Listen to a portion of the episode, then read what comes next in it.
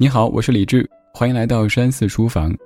平时我总跟你说独自快乐，而这一次我想邀请你一起读史明志。今天我们读的是大名鼎鼎的《万历十五年》这本书，我猜你听过，也有可能是因为看电视，在看《人民的名义》的时候，当中很多人都不停的说到《万历十五年》这本书。为什么这本书这么受欢迎呢？有网友说，看了这本以后会感慨，以前读的很多历史的书籍都有些脸谱化，比如说忠奸善恶、智愚清浊，都是非黑即白的。我想到我们小时候看电视，总问爸妈这个人是好人还是坏人，好像好人就没有缺点，坏人就没有优点。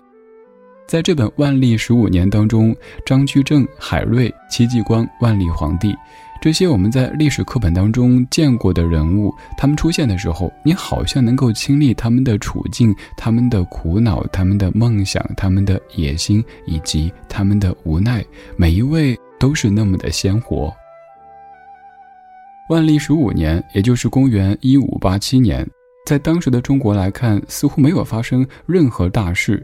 就连这本书的英文版直译过来也都是一五八七，一个无关紧要的年份。然而，放眼世界，这一年，西班牙无敌舰队全部出动征伐英国，海洋远征和霸权的时代由此开启。一边是轰轰烈烈的时代更迭，一边是明朝社会的一滩死水。黄仁宇先生选择这一年作为写作背景，又选取了一些看似细枝末节的事情和人物，其实是在告诉我们。不为人所察觉的细小变化，在实质上却是以前发生大事的症结，也是日后掀起狂风巨浪的机缘。这其实也就是黄仁宇先生所提倡的大历史观的研究方法，也就是从小事件看大道理，从长远的社会经济结构观察历史的脉动，从中西方的比较提示中国历史的特殊问题。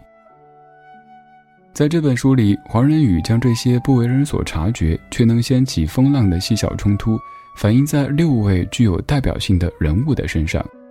这六位分别是行政首脑张居正和申时行，万历皇帝朱翊钧，军事将领戚继光，道德楷模海瑞，以及思想家李治。我们听到这六个人的时候，会发现他们似乎属于不同的领域，但实质上这六位都有一个相同特点。那就是悲剧性。张居正声名显赫，站在历史舞台的聚光灯底下，以大刀阔斧的改革使沿岸一息的明王朝重新获得勃勃生机。当他死后，他的改革迅速被推翻，家族也被政治清算，几乎灭亡。申时行作为张居正的接班人，一直被夹在皇帝和文官集团之间，后期更是被迫辞官。万历皇帝作为天选之子，按道理来说应当是万人之上，却被文官集团所绑架，甚至无法让自己喜欢的儿子成为太子。最后以二十八年不上朝作为抵抗的方式，当上了有名的旷工皇帝。戚继光虽然说有着突出的军事能力，却终生不能实现心中所想。海瑞说到这个人，不知道各位对《海瑞罢官》这部电视剧还有没有印象？剧中的主角正是海瑞，不光是仕途不得志，人缘还特别差。而思想家李治因为举止惊世骇俗而被弹劾，最后在牢房当中自杀了。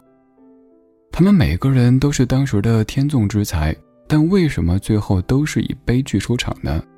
黄仁宇告诉我们，这些悲剧虽然发生在他们身上，却并非只是因为个人原因。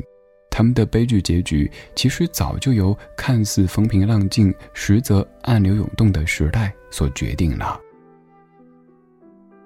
我们来逐一说出这六位代表性人物。首先来说张居正，一五七二年，四十七岁的张居正出任内阁首辅，开始全面实施改革。面对浮肿慵懒的官场，他首创考成法，类似于今天的考核制 KPI。经济上主张节约宫廷费用，同时解决赋税不均的问题；军事上大力完善军备，任用名将扫除倭寇，扩大边境贸易。张居正的改革有多厉害？看一组数字就可以知道。张居正死前不久，北京粮仓有足够的存粮，以满足此后九年的需要。太仓的库存增加到六百多万两银子。太仆寺增加到四百万两，南京则是二百五十万两。要知道，在这之前，明王朝几乎是完全没有储备的，各地经常因为军饷发放不到位而叛变，政府在边防以及大型工程方面也是一无所为。但是好景不长，万历十年，随着张居正的病逝，这场大规模的改革运动很快成了明日黄花。不仅改革措施被废除，清算的矛头也直指向张居正。万历皇帝下令抄家。他的家属饿死的饿死，流放的流放，逃亡的逃亡，可以说真正的是身后一败涂地。一度声势浩大的改革运动，为什么会顷刻之间就偃旗息鼓了呢？张居正又为什么会落到这样的一个悲惨结局呢？其实，但凡改革，始终都会伴随着尖锐的对立。张居正改革的锋芒，剑指威胁明朝统治根基的各类乱象。比如说土地兼并、赋税不均等等，这就不可避免的要触犯那些豪门地主贪官污吏的利益。同时，在改革的过程当中，张居正和万历皇帝的矛盾也逐渐积累。张居正自己的作风也算不上清廉，遭到不少非议。如此一来，他的改革乃至他的一生都有着无可避免的悲剧性。接任张居正首辅位置的是申时行，也就是我们今天说的第二位悲剧人物。黄仁宇先生在行文当中塑造了一个和事佬的形象，堂堂首辅成了一个文官集团和皇帝之间的金牌调解，是不是感觉有些不可思议呢？这其实是因为申时行是一个政治上的中庸派，他被夹在皇帝和文官集团之间，折中调和，希望上下一条心。而且他又是一个信奉道德治国的人，在他看来，国家的行政不可能有完善的制度，即使法度再严峻，也不可能处理这么大一个国家的方方面面。而道德就不一样了，有了道德，人们的心中就有了标尺，有了尺度，可以靠自觉去解决国家存在的实际问题。放到今天，我们稍微想一下，就会知道这样的做法存在很大的隐患。但是这却是古代中国的统治者他们所奉行的准则。在当时，中央政府治理中国的方法就是不断加强道德的影响力，用抽象的道德原则，比如说敬天法祖、孝亲顺长、忠君爱国等等，来保障社会的运行。黄仁宇先生将这样的做法和西方的法治制度进行对比。他说：“中国两千多年的封建制度的症结在于用道德代替法治。”他认为，只要国家一天不是依法治国，我们看到的悲剧就是不可避免的。最终，申时行在皇帝和大臣的拉锯之间，遭到了首鼠两端的弹劾，疲惫不堪的上书请辞，带着满满的无奈卸任回了老家。这对他也许是一种解脱。接下来出场的是万历皇帝，在这本书的开端，黄仁宇就写了一个很有意思的小故事。万历十五年三月二日，本来清静的大街突然变得热闹起来，一大堆官员奔赴皇宫。原来传出消息说万历皇帝要开会，所以大家拼命赶路，迟到了要扣工资嘛。结果大家大汗淋漓的赶到了，发现没有任何要开会的样子，连负责点名的侍卫将军也不在。显然这是闹了一场乌龙，万历皇帝根本没有要开会，于是大家拍拍屁股回家了。万历皇帝知道以后很生气，责令扣了全体官员的工资。黄仁宇为什么要写这样鸡毛蒜皮的小事情呢？其实他就是想告诉读者，万历政府失去了基本的管理能力，连开会这样的事情都组织不好。很多史书都把问题推给万历皇帝，觉得他能力不行，态度还不好，有名的消极怠工，因为他的不作为、不管理，才会闹出这些笑话。但是黄仁宇先生却不这样认为。他说：“看了我的论述，你可能对万历皇帝更多的是同情，因为他同样是皇朝的牺牲品。作者用大篇幅描写了皇朝的礼仪，比如说上朝时，万历带着缀有十二串珍珠的冕，像带了一块瓦片，极不舒服。这是必须的，因为这象征着皇权。而皇帝的绝大部分精力就这样用在维持礼仪的存在上。”剩下的一小部分精力又要处理官员无休止的争议。这样一来，原本希望大干一场的万历，就不得不发现，他只是一辆老旧的车子上的零件，做着早已经规定好的动作。一旦自己想设计两个动作，这辆车子的其他部件就会集体抗议。一开始，万历皇帝认为反对力量来自于他的老师张居正，万历在很长时间里都生活在张居正的阴影底下。而张居正死后，万历立即借助打倒张居正来宣告自己的权力和权威。但是他很快发现，打倒张居正以后，他面对的是更为庞大的文官集团。可以说，打倒一个张居正，还有千百个张居正等待着站起来。让万历皇帝彻底心灰意冷的导火线，则是立太子之事。万历皇帝先是对太后给自己选的妃子完全不感冒，后来遇到郑贵妃，对她宠爱有加，无奈两人一直没有养育出一个皇子。二十岁时，万历宠幸了一个姓王的宫女，生下他的长子朱常洛。迫于文官集团和太后的压力，万历只能委屈地认了这个孩子。但是恰巧在四年之后，郑贵妃也为他生下一个皇子朱常洵。出于对郑贵妃的宠爱，万历皇帝对这个皇子也是极为偏爱，想立他为太子。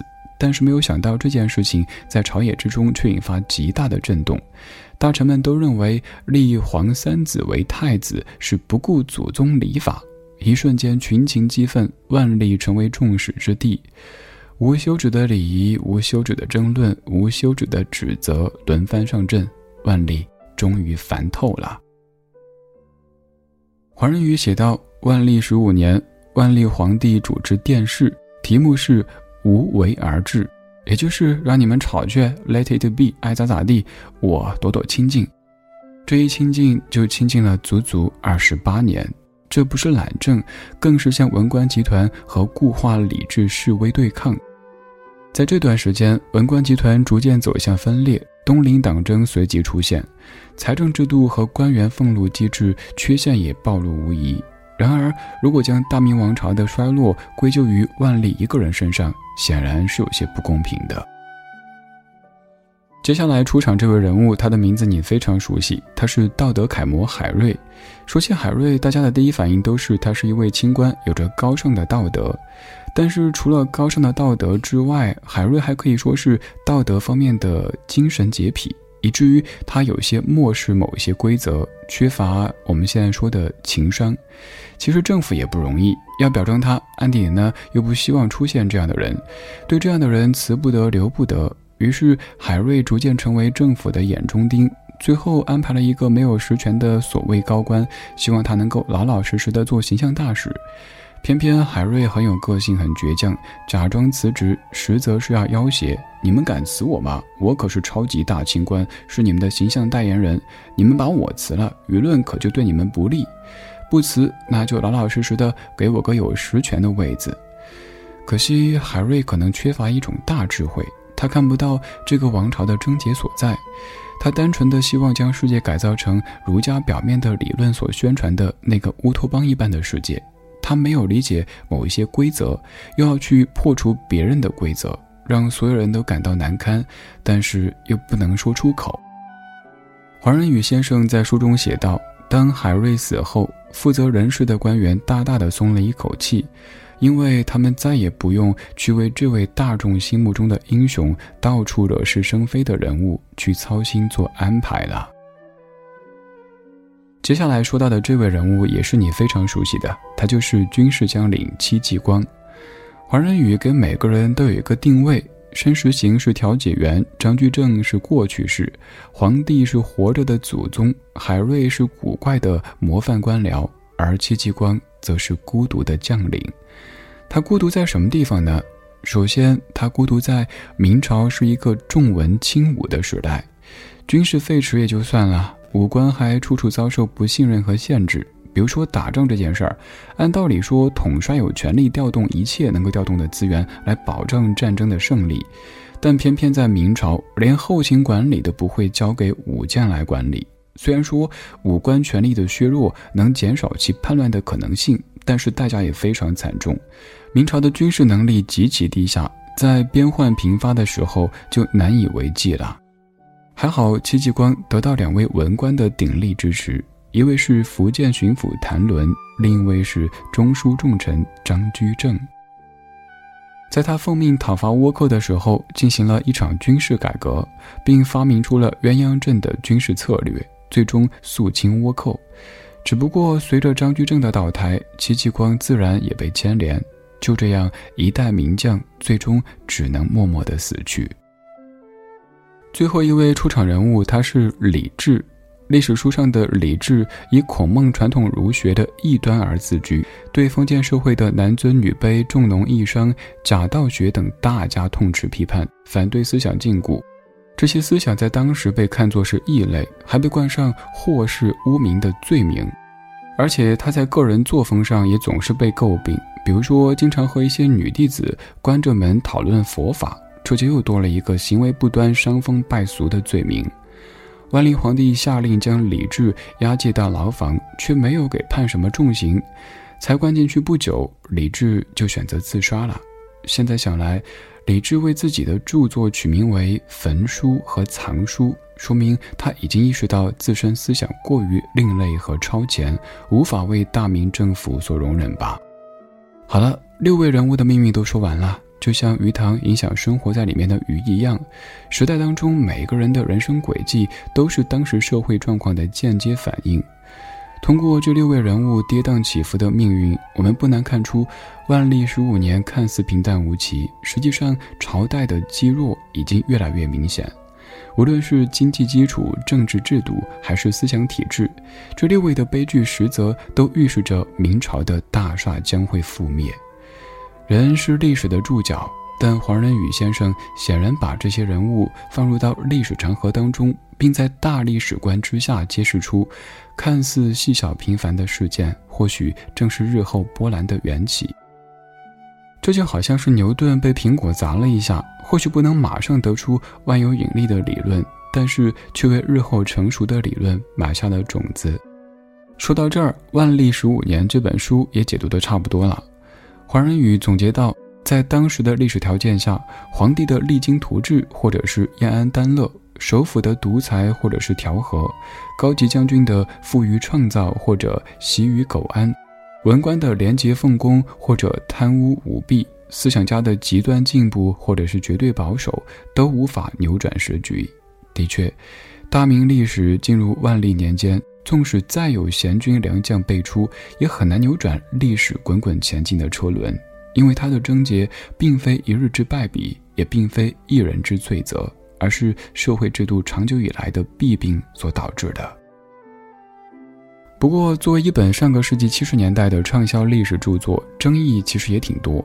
比如说，全书有很多主观的判断，但是有人指出证据不足；比如说，部分引述的史料缺乏考证。